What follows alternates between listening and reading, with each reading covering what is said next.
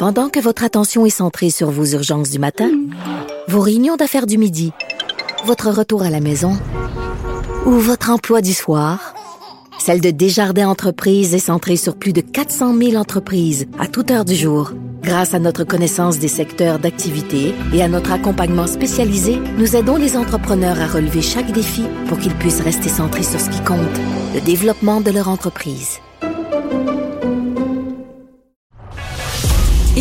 Et Michel Gérard démystifient, informent et analysent le monde des finances. Pour que vous puissiez enfin vous mêler de vos affaires. Cube Radio. Cette semaine, euh, le journal a dévoilé que le groupe euh, de la famille euh, Brofman, le Claridge, avait modifié le mandat au registre des lobbyistes pour demander de l'aide publique pour un stade olympique, un stade de baseball plutôt, à Montréal. Cette nouvelle a soulevé tout un débat sur le timing de cette annonce-là. Au même moment, le premier ministre Legault et son ministre de l'Économie ont ouvert très grande la porte à une aide. Et euh, même l'ex-président des Expos, Claude Brochu, a dit qu'il faudra des poches profondes pour assumer les pertes d'un stade qui pourrait coûter presque 500 millions. Pour en parler, je reçois une personne qui s'y connaît bien dans le domaine des stades. Euh, il s'est fait connaître principalement pour son implication dans le monde du tennis. Euh, il a été aux, premières loges pour le nouveau stade de tennis du Parc Jarry. Euh, il a été impliqué dans le soccer avec l'Impact de Montréal. Il a été aussi ministre des Sports et des Loisirs et du Tourisme au gouvernement du Québec. Donc, une personne qui connaît très bien le financement de stade. donc, ça me fait plaisir de recevoir Richard Legendre, qui aujourd'hui est professeur associé au département de management des HEC. Bonjour, M. Legendre. Bonjour, Yves. Comment allez-vous?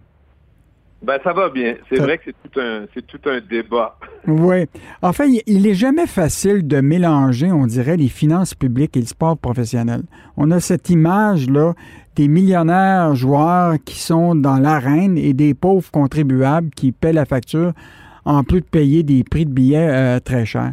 Croyez-vous que ce projet d'un stade de baseball est un projet d'une génération et qu'on va se retrouver à un moment avec un éléphant blanc euh, plus tard? Ben, écoutez, je suis content que vous preniez quand même, que vous fassiez euh, référence au, fait qu'on a souvent de la difficulté à associer sport et économie. Et moi, ça, ça me, rend un peu fou parce que le sport est un volet majeur de, l'économie puis de la, culture. Euh, euh, de toute une de toute une société. Et dans ce sens-là, euh, moi j'aimais la réponse initiale du premier ministre François Legault qui disait ben écoutez, on va traiter ça. D'ailleurs, son ministre M. Fitzgibbon disait la même chose. On va traiter ça comme tous les projets économiques, les demandes de projets qu'on reçoit, hein, en disant globalement, si ça rapporte plus que ce que ça coûte au gouvernement, ben on va le considérer. Hmm. Alors, c'est pas parce que c'est du sport professionnel, puis qu'effectivement, euh, les joueurs gagnent des montants euh, incroyables. Si ça rapporte euh, au gouvernement, si ça rapporte à la société, ben ça vaut la peine qu'on le regarde. Mais c'est ça la grande question, c'est est-ce que ça va rapporter plus que ça va coûter?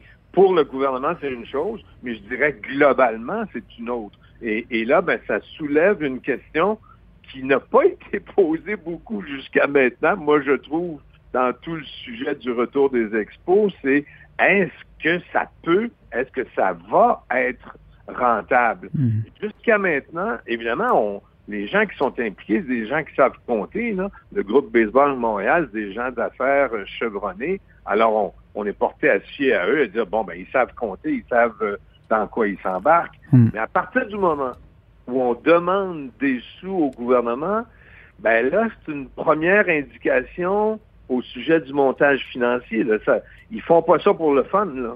Ils demandent des sous au gouvernement parce qu'ils croient en avoir besoin pour la construction du stade. Mais les Québécois se posent tout le temps la même question. Si c'est un projet qui est rentable, et quand autour de la table, vous avez des gens qui ont quand même les poches profondes. Euh, Claridge, le, fonds de, la famille vaut 3 milliards. Si vous regardez tous ceux qui sont autour de la table qui s'y sont intéressés, que ce soit Alain Bouchard, euh, Boyko de Stingray, euh, Mitch Garber, etc., c'est des gens qui savent calculer, ils savent que demain matin, tous ces gens-là peuvent aller se faire financer par des sociétés de capital de risque. Euh, ils n'ont pas vraiment besoin de, de, l'argent de l'État. Puis la question que les Québécois se posent, c'est si c'est tellement rentable, pourquoi les, ces gens-là vont voir le gouvernement pour minimiser leurs risques? Oui, mais là, je ramène ça, disons, d'un point de vue du, promoteur, parce que j'ai été de ce côté-là à, un moment donné, mhm. notamment euh, avec, euh, avec Joey Saputo quand est venu le temps de, d'agrandir ou de transformer le stade Saputo pour pouvoir accéder dans la, dans la Ligue, dans la MLS. Mhm. C'est qu'à un moment donné aussi, ces gens-là ne font pas ça, ces investisseurs-là n'investissent pas pour perdre de l'argent. Et ça, tout le monde comprend ça. Mhm. Alors donc, le projet lui-même, indépendamment des poches profondes, les gens, ils sont pas là pour euh, engloutir euh, leur argent dans un projet qui ne marchera pas. Alors donc, est-ce que le projet lui-même, est-ce que son montage financier, quand on, le planifie initialement, avec la construction d'un stade, c'est là qui est le gros enjeu. Et euh, vous parliez de, mon expérience dans les stades, c'est gentil de faire référence, mais j'ai jamais eu d'expérience dans un stade de 500 millions et plus. Là. Mhm. Quand on parlait de stade de tennis ou de soccer, ou même de football, parce que le, stade McGill, il a reçu des investissements publics. Mhm. Ça, c'est important de le souligner. Hein? Euh, le tennis, le soccer, le football et la Formule 1 à Montréal sont quatre, euh, je dirais, quatre sports qui, vont, euh, qui vont quand même bien, puis dont le monde est fier, je pense. Hmm. Mais les quatre ont reçu de l'aide publique et les quatre n'auraient pas réussi à devenir ce qu'ils sont devenus n'eût été de l'aide publique. Hmm. Or, on n'a pas vu de manifestation du public contre ces quatre projets-là. Là. Hmm. Pourquoi? Parce que la proportion était, euh, disons, euh, acceptable. Alors, tout est question de proportion et, de montant qui est demandé au gouvernement. Hmm. Je reviens au projet du baseball. Euh, évidemment, si dans le montage financier, à sa face même, on regarde les revenus, les dépenses anticipées pour le projet et on se dit, wow, il n'y a pas suffisamment d'écart, il n'y a pas suffisamment de revenus pour pouvoir payer un stade de 500 millions, ben c'est là qu'on vient cogner à la porte du gouvernement et qu'on dit, ben, on a besoin d'aide pour que le montage, montage financier fasse du sens. Parce qu'en même temps que je, que je pense que les gens de groupe baseball, évidemment, pas je pense, je suis convaincu qu'ils cherchent, ils veulent pas perdre d'argent avec ça. Je ne pense pas non plus qu'ils essayent de faire des fortunes avec ça. Hmm. Je pense qu'il y a une espèce de conscience là, sociale, de volonté de ramener le baseball à Montréal. Puis si on demande aux gens, voulez-vous que le baseball revienne à Montréal, puis ça vous coûte rien, je pense que le monde va dire oui. Mais je reviens encore, à cette, euh, je reviens encore à cette question-là. Est-ce que vous estimez euh, que ce, projet-là d'une équipe de baseball puis d'un stade, euh, c'est un projet d'une génération, puis qu'au cours des années, on va se retrouver avec un éléphant blanc? Parce que la plupart des jeunes aujourd'hui, en tout cas, de ceux que je connais, là, ils sont beaucoup plus tournés vers des sports qui sont autres que le baseball basketball, évidemment, le hockey reste une, référence, le soccer, euh, le tennis, euh, mais le baseball, là, est-ce que euh, c'est ce, sur quoi on devrait miser? Je, bon, je comprends que Brofman aime le baseball, puis Denis Coderre, mais est-ce que c'est pas un projet d'une génération seulement? Ça, la, la, question se pose effectivement, mais là-dessus, c'est très difficile euh, c'est très difficile, de, évidemment, d'avoir une boule de cristal, mais euh, ce que je peux vous dire, c'est que le baseball a un montage financier qui, lui est propre, hein, hmm. qui, est, particulier. Les revenus de billets euh, représentent à peu près 30 des, des revenus, ce qui est moins que la plupart des autres sports qui dépendent du public, je dirais, à 40 50% Les revenus de droits de télévision sont particulièrement élevés mm. euh, en, baseball, ce qui vient que ça vient compenser. Mais tout ça, euh, Yves, ça dépend du montage financier exact que ça prend à Montréal au cours des 5-10 prochaines années. Euh, et là, vous êtes au cœur de la question, puis moi, c'est cette question-là que je me pose depuis le début et qui n'a pas encore été beaucoup posée. Ça prend combien de monde dans les gradins à Montréal pendant combien de matchs pour que ça soit rentable. Il parle là de 21 000. Bon, ben alors, 21 000, mais 21 000 pendant 40 matchs, j'imagine, puisque là, on parle de garde partagée. Mhm. Donc, ça, ça fait, ça, ça fait 800 000 spectateurs en trois ou quatre mois. N'est-ce pas? Parce qu'on Mm. parle de garde, de garde partagée. Mm. Le Canadien de Montréal attire 800 000 personnes en huit mois. Alors, c'est, vous me permettrez de, de dire que c'est toute une commande, là, d'attirer 800 000 personnes en trois mois. Et c'est là, et, et- et- et ça, est-ce que ça, c'est suffisant?